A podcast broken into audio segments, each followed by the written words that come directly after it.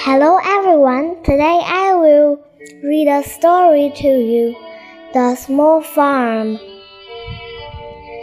There, there are butterflies in the apple trees. Ducks and fish are swimming in the water.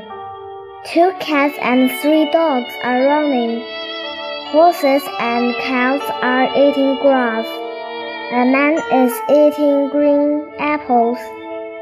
A woman is wearing a apron and is cooking. A girl is walking.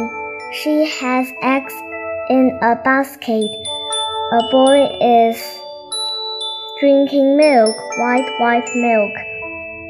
Blue sky, green grass, and big trees.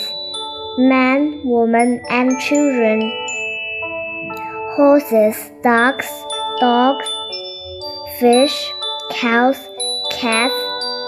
This is the small farm.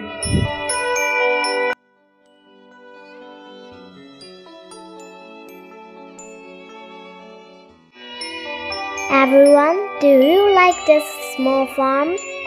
I like it. Goodbye.